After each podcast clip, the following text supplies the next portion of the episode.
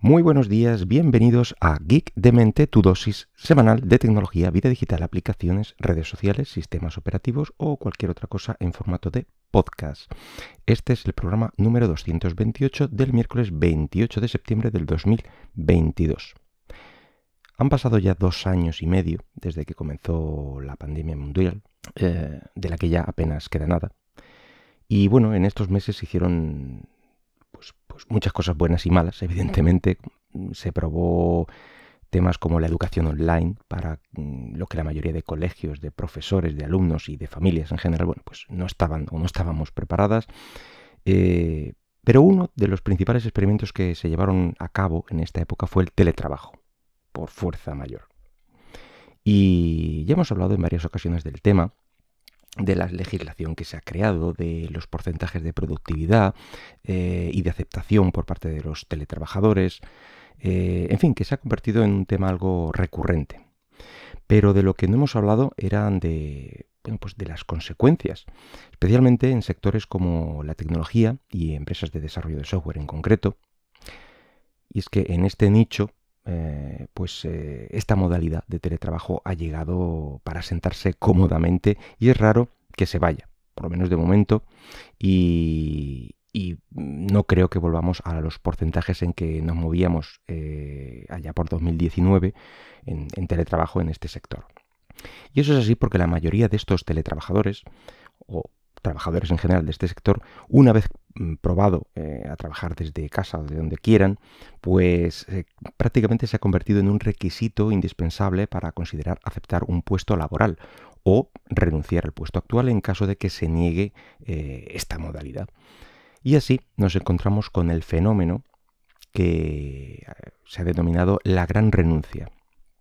Y se trata ni más ni menos de que bueno, pues trabajadores en masa alrededor de todo el mundo dejan sus actuales puestos de trabajo en busca de, pues, algún trabajo que le permita teletrabajar, un mejor sueldo, mejores eh, perspectivas eh, laborales, evolucionar, aprender. Y es que de repente se ha abierto un mercado laboral enorme, hay que pensarlo, eh, donde antes buscar un puesto fuera de tu ciudad requería pues requería pensárselo muy bien por la evidente, pues yo qué sé, mudanza, alquiler, compra, venta si tenías un, piso en propiedad. Eh, y bueno, si tenías hijos en edad escolar, ya la complejidad aumentaba exponencialmente. Bueno, pues ahora resulta que podemos trabajar para empresas alrededor de todo el mundo, pero desde tu pueblo o tu ciudad. Eh, siendo el único posible problema quizá el idioma, los horarios, si trabajas para una empresa extranjera muy lejana, y bueno, tener evidentemente una conexión a Internet decente. Evidentemente, eh, el mundo empresarial está preocupado y tratando de reaccionar. Y bueno, LinkedIn y otros sitios de, ofertas, bueno, pues son, son, un hervidero. De este fenómeno no se libran ni las pequeñas ni las grandes empresas, ya que en el mismo Silicon Valley, que es la meca, bueno, pues del desarrollador, de las startups millonarias, bueno, pues si les ofreces Mm, teletrabajar o bien cobrar 30.000 dólares más, dos tercios de los mm, desarrolladores pues, prefieren quedarse en casa trabajando en remoto. Y eso es una cantidad nada despreciable incluso para América, que bueno, se supone que los sueldos son, son mejores, pero incluso así eh, prefieren seguir teletrabajando.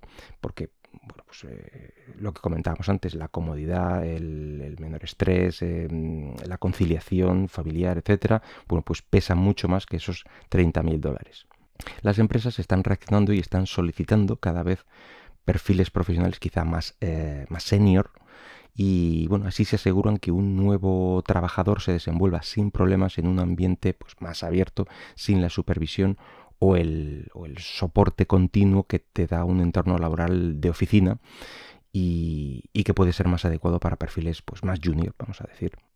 Pero como toda acción tiene una reacción, bueno, pues a la gran renuncia que hablábamos, eh, le sigue un fenómeno llamado también el gran arrepentimiento, que no es otra cosa que el típico miedo e inseguridades de del que da el salto de, cambiar de trabajo, de si estarás a la altura, de si te quemarás tarde o temprano en el nuevo puesto, si encajarás con tus nuevos compañeros, tu nuevo equipo, eh, si resultaba que tu anterior trabajo era mejor.